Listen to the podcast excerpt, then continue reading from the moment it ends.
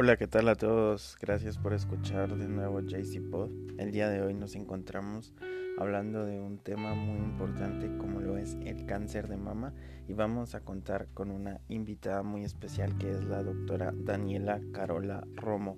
Entonces, eh, sin más preámbulo, vamos a intentar establecer la comunicación con la doctora Romo para que ella eh, pues nos cuente en qué proyectos está trabajando, eh, qué es lo que se está haciendo ahora con el tema de la red de cáncer y que después ya podamos entrar en contexto con lo que es directamente el tema puntual del cáncer de mama.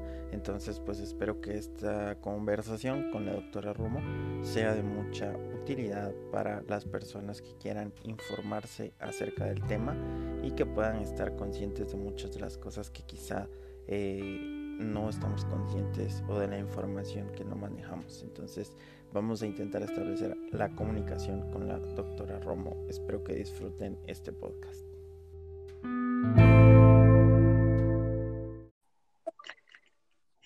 Hola, ¿qué tal? Buenas noches. Creo que ya estamos eh, logrando comunicación con nuestra invitada, la doctora Romo. Doctora, ¿qué tal? Buenas noches. ¿Se encuentra por ahí?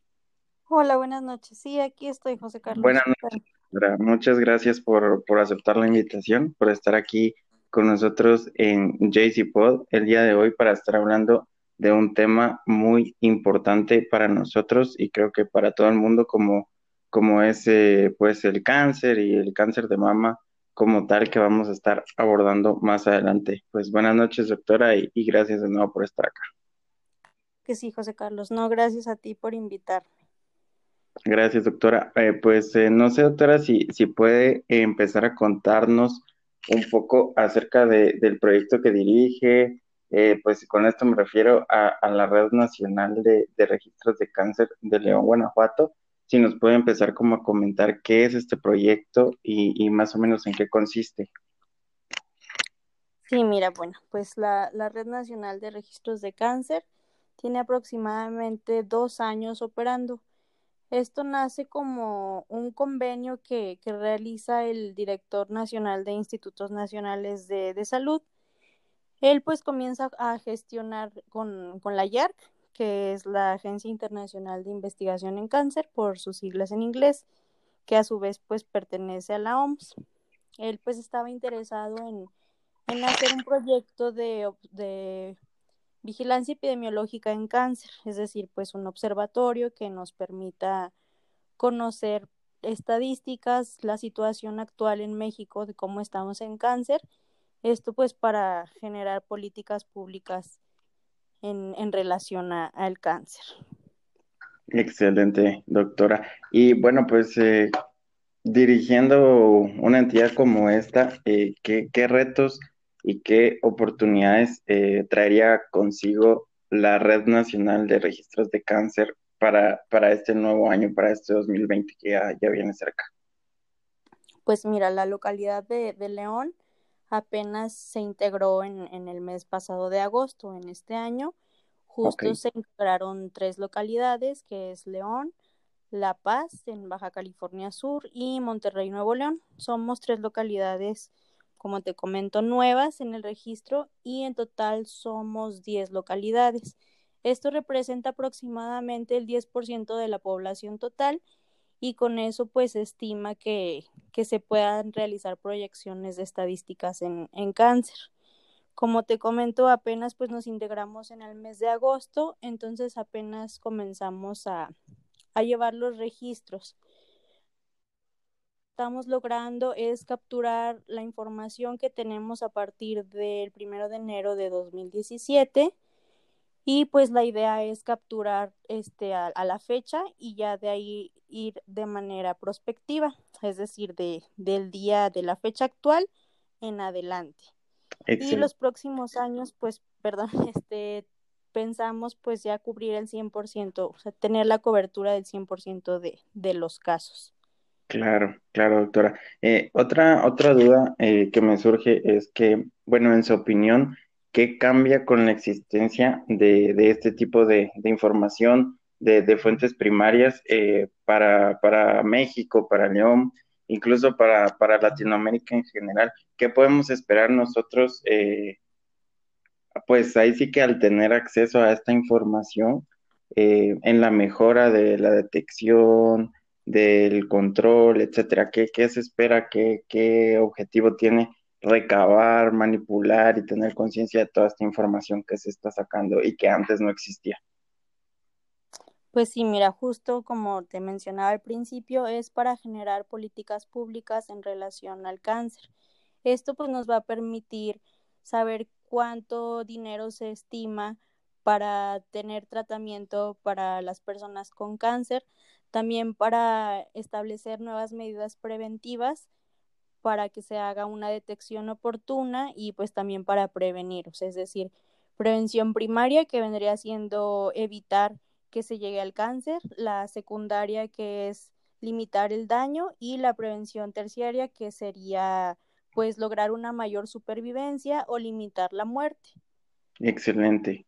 Y, y, será que con este tipo de entidades como esta, pues obviamente eh, estamos hablando de que es una entidad de México, pero ¿existirán también algún beneficio para los países latinoamericanos que están en vías de desarrollo un poco más retrasados que México, como para decir, bueno, tal vez alcanzan los estudios que estamos haciendo para que nos pueda dar una luz en otras partes de Centroamérica que están retrasadas? Pues mira, eh, México me parece que es el tercer país que, integra este, este tipo de proyectos. Colombia ya lo tiene y me parece que Chile también. Entonces, con esto, pues pensamos que puede ser una pauta para que se pueda lograr a nivel Centroamérica. Otro proyecto que se, que se logró a la par junto con la Red Nacional de Cáncer justo aquí en León, solo León es la, es la primera ciudad a nivel Latinoamérica que está en este proyecto, es el City Cancer Challenge, que más o menos es igual un observatorio de cáncer, pero este es para países en desarrollo. Y pues como te comento, este León sería la primera ciudad que pertenece a este proyecto la mayoría de los países que lo integran son de, de África. Excelente, excelente doctora. Bueno, pues sí, pues este tipo de iniciativas creo que, que son muy importantes para que empecemos a, copiarlas y pues que se puedan replicar en otras partes de Centroamérica y que esto vaya generando una especie de eco. Así es, José Carlos. Pues sí, es un proyecto muy bonito que esperemos que, pues con ayuda de la OPS se pueda, de la Organización Panamericana de la Salud, se pueda extender a otros países de América Latina y Caribe. Excelente. Si, si alguien se quisiera contactar con ustedes para poder obtener algún tipo de información, ¿se puede? ¿Alguna dirección de correo? ¿O se puede contactar a alguien? Pues mira, sería directamente en la página que es este www redcancer.mx, ahí está la información de todas las localidades y cada año hacen un corte de la información que se recaba y pues ahí están las estadísticas. Ya si requirieran algo pues de manera más específica está el correo que es contacto arroba. Excelente, muchísimas gracias, doctora. Y bueno, pues ya eh, pasando al tema que, que en el que queremos centrarnos más en este momento, pues sabemos que, que obviamente a partir de, del año 2016 el, el cáncer de mama eh, desplaza al cáncer cervicouterino por, para ser la primera causa de muerte por cáncer en mujeres. Entonces quisiera eh, hacerle algunas consultas puntualmente del cáncer de mama, eh, más que todo para que las personas tengan una guía de, de cómo hacer una detección oportuna y pues por ende cómo mejorar su supervivencia, ¿verdad? Entonces, eh, quisiera eh, abrir este tema de directamente ya del cáncer de mama con, una pregunta eh, importante y, y, pues es, ¿qué me predispone a tener cáncer de mama? ¿Qué, ¿Qué factores de riesgo, doctora?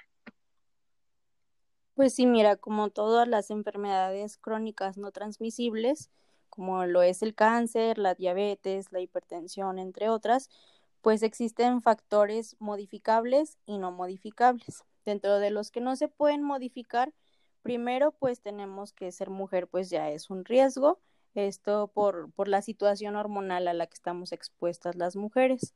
Otra es la edad y otra pues la, la, el factor genético que esto pues también se han dado casos de cáncer de mama en hombres porque pues tienen este factor genético de manera muy fuerte, se les presenta muy fuerte y pueden llegar a presentar también los hombres. Por otra parte, pues la tendencia de mortalidad se ha visto aumentada por el envejecimiento poblacional, es decir, lo que llamamos nosotros la transición epidemiológica, que pues antes las personas se enfermaban por enfermedades infecciosas como pues las diarreas o enfermedades respiratorias y tendían a fallecer por estas causas. Y ahora, pues como el avance de la ciencia nos ha permitido combatir este tipo de enfermedades infecciosas, se ha visto más que la, gente se enferma y muere por enfermedades este, pues crónicas. A esto es a lo que le llamamos la transición epidemiológica. Ok, excelente. Y más o menos, eh, pues, ¿qué, factores de riesgo, doctora, eh, pueden ser como que los más fuertes en, en este tipo de, de, cáncer? Mira, lo que se ha visto en el cáncer de mama es un promedio de diagnóstico a los 56 años de edad. En México ese más o menos es el, el pronóstico que se tiene para los 56 años de edad las mutaciones genéticas, como te comentaba, y pues la exposición hormonal. Esto de manera específica cuando se tiene una menstruación en una edad muy 12 años y una menopausia tardía, es decir, después de los 55 años de edad. Aparte, pues el, el, no tener hijos, esto también es un factor de riesgo, ya que como te comentaba, el factor hormonal es, es, muy, es muy fuerte entonces, entre más años estemos expuestas las mujeres a, estos cambios hormonales, pues más nos predispone al cáncer de mama. El tener hijos, el estar lactando, pues es una pausa que, nuestro organismo hace de estas hormonas y vendría siendo un factor protector. Entiendo, doctora. ¿Y será que también ah, existe documentación de casos de cáncer de mama atribuidos a consumos de alcohol, malas dietas, sobrepeso, obesidad? Pues sí, en general para todos los tipos de cáncer, siempre los factores de riesgo es el consumo de alcohol, el tabaquismo, el sedentarismo, pues también la obesidad y como todo, este, la dieta.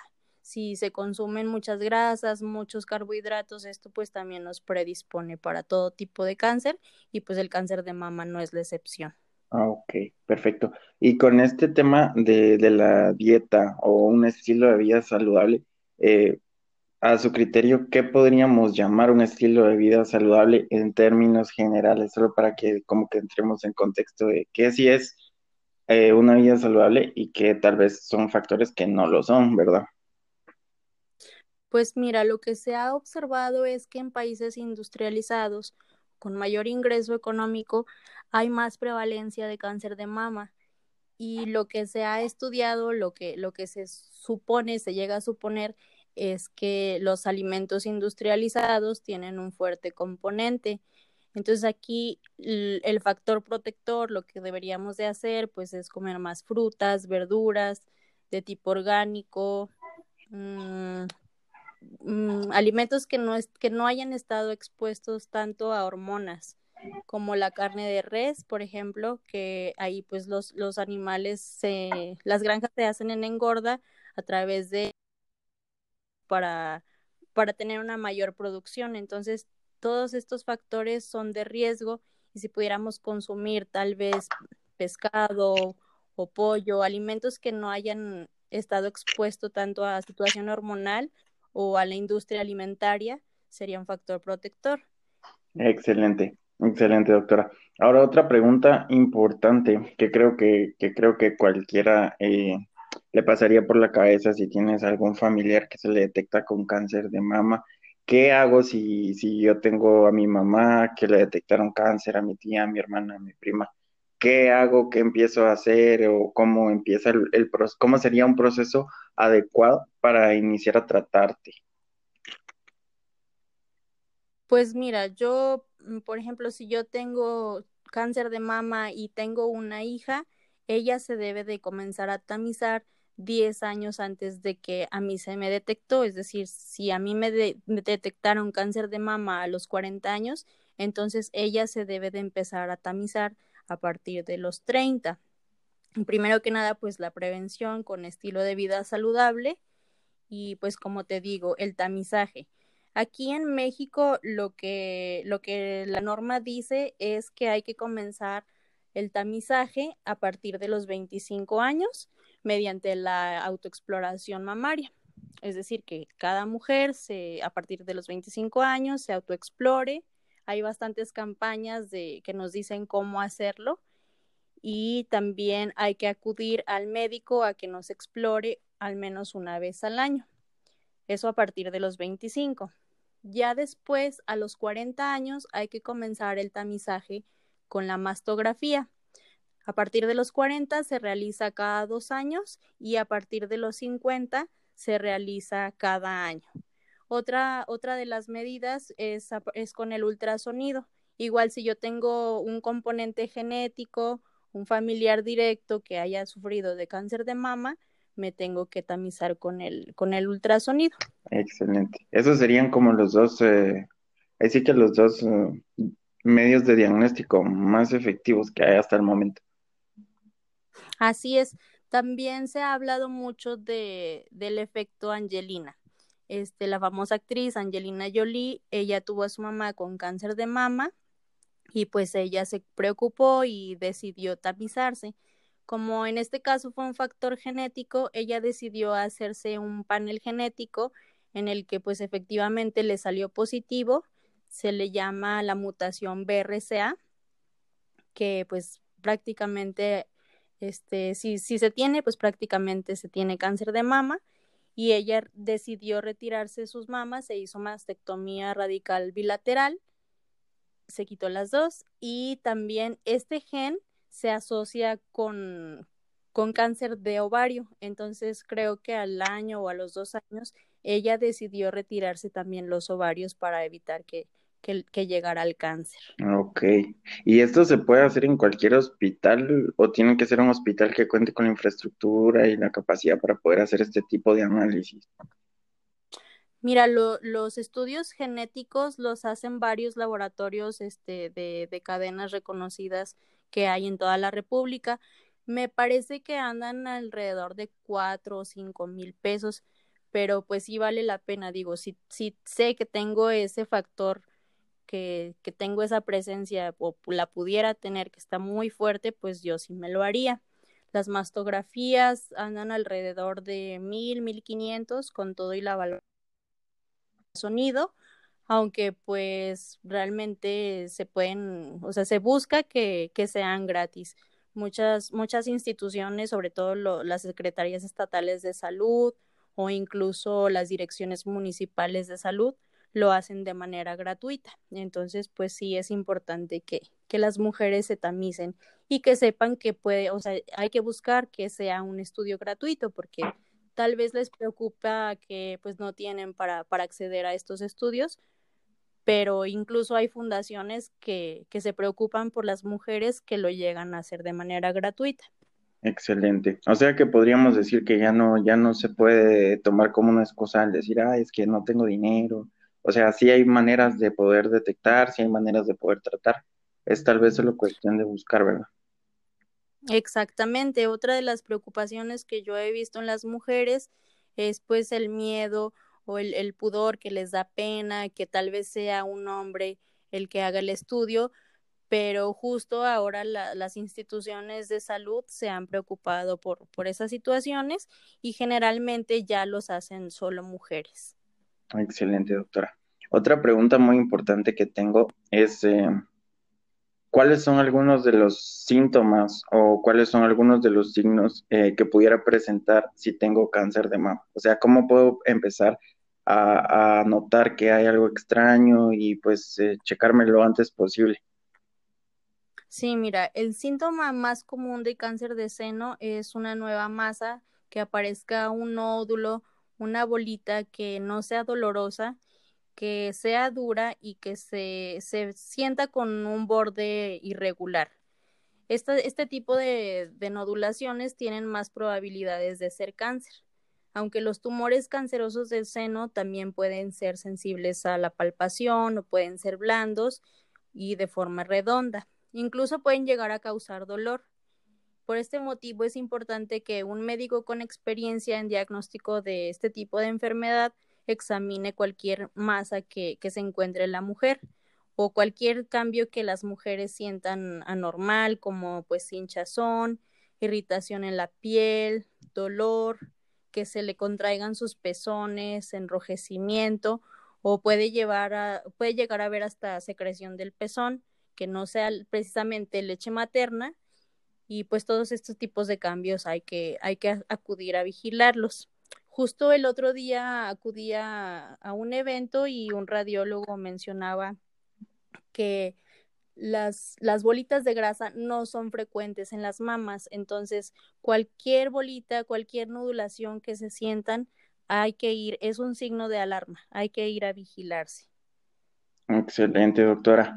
Bueno, pues eh, yo le agradezco muchísimo su tiempo y toda esta información tan importante para que podamos entender un poco más acerca de lo que está haciendo la red eh, de cáncer eh, y también un poco más acerca puntualmente del cáncer de mama. Le agradezco muchísimo su tiempo, doctora, y pues eh, espero que pueda servir esta información para más personas, para que nos podamos informar y para que pues si alguno está teniendo alguna experiencia como esta, pues pueda detectarse y controlarse a tiempo. Claro que sí, no, yo te agradezco a ti esta oportunidad porque es muy importante que las mujeres vayan a tamizarse, que tomen importancia de esto porque la prevalencia es muy alta. Se estima que alrededor del 13% de las mujeres lleguen a padecer cáncer de mama. Entonces, pues yo, yo los invito a que difundan esta información para que ninguna mujer se quede sin, sin tamizar porque pues lo más importante es esto de eh, hacer una detección oportuna. Excelente, doctora. Bueno, pues aquí está ya la información entonces y pues estaremos ahí en contacto y esperemos poder hacer en otras oportunidades otros episodios. Muchas gracias, doctora. Gracias a ti. Bueno, pues, bye. Bye.